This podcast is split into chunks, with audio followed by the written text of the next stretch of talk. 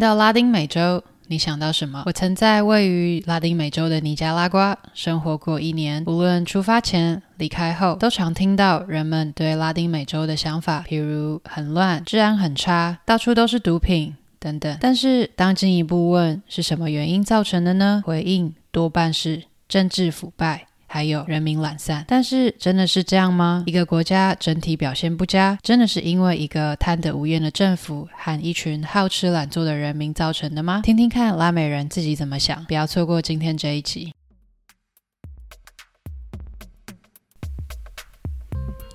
欢迎来到中途笔记，这是一个关于口吃还有内向者阅读笔记的 podcast。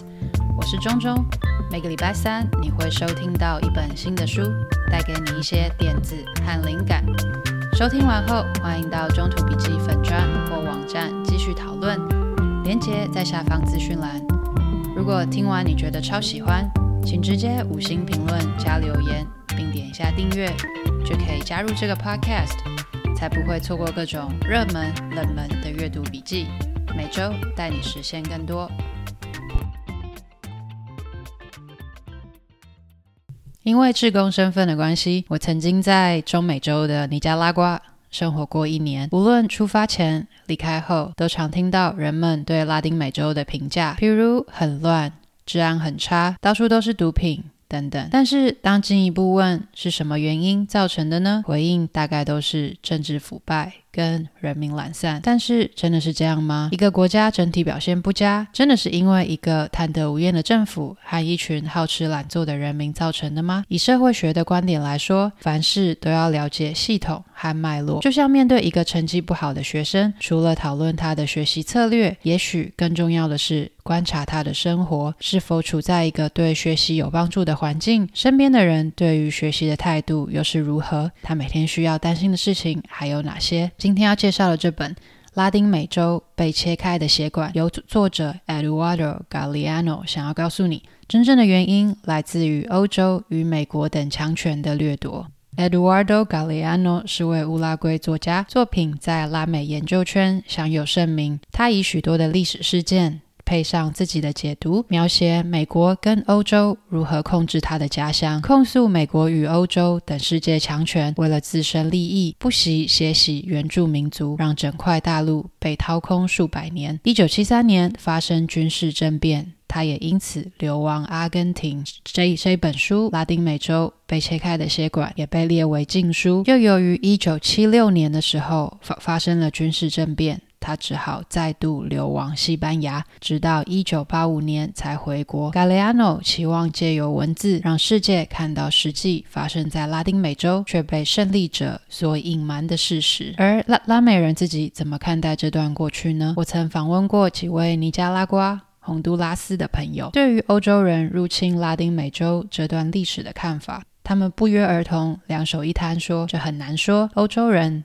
带来了病毒跟战乱，却也带来了文明，让他们知道外面的世界长什么模样。不提强权掠夺、环境保护和经济发展，似乎一直是一个难解习题。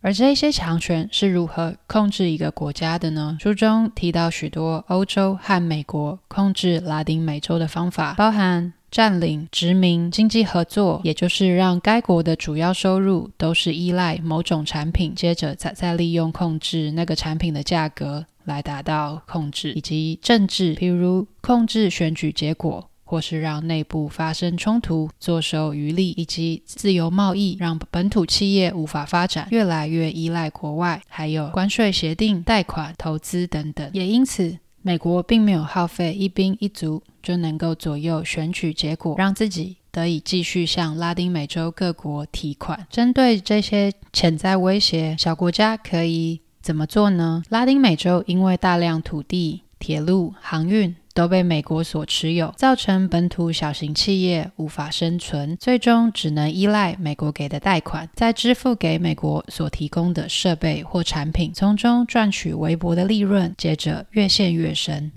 其实不止基础建设，为了保护关键技术，许多国家都会立法或者将相关公司国有化。例如立立法院最近才通过了行政院含义的《国家安全法》以及《两岸人民关系条例》。条文修正案，目的就是为了要保护台湾极具竞争力的半导体产业的营业秘密。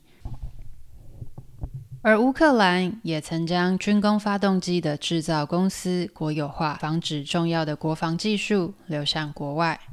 再来就是，除了掌握原料外，也要能够掌握技术。拉丁美洲拥有丰富的天然资源、优秀的环境，培育各种农作物，却不一定具备将原物料加工成产品的技术哦。超爱吃巧克力的我，在尼加拉瓜的时候，听到这个国家盛产可可，便满心期待的要在房间里塞满巧克力制品。奇怪的是，拜访了好几家超市、市场，却很难见到巧克力的踪迹。无论怎么找，都是些台湾也能看到的国外品牌，或是专门卖给观光客的高价巧克力。反倒是饮料摊上的可可加姜随处可见。原来制成巧克力的关键原料是可可脂，需要从可可豆里萃取。但是可可加姜并不需要经过加工技术，纯粹将可可豆打碎，加上糖、姜汁还有色素就能够制成。后来我才明白，原来产可可的尼加拉瓜并不具备制作巧克力的技术，或者说并不普遍。于是可可收成后就送往瑞士和英国制成巧克力，再行销全世界。当然，最好的利润。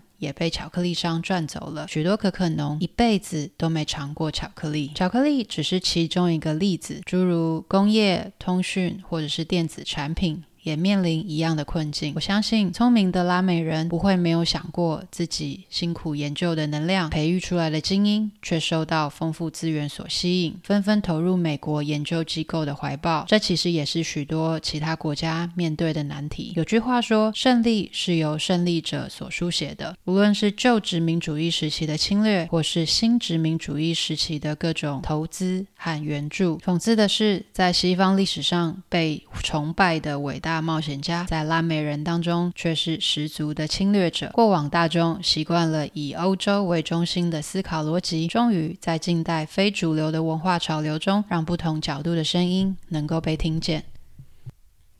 Hello，希望今天这一集有帮助到你。如果想要阅读文字版，连接放在说明栏，请追踪、按赞、订阅《中途笔记电子报》，我会持续与你分享。那我们下次再见。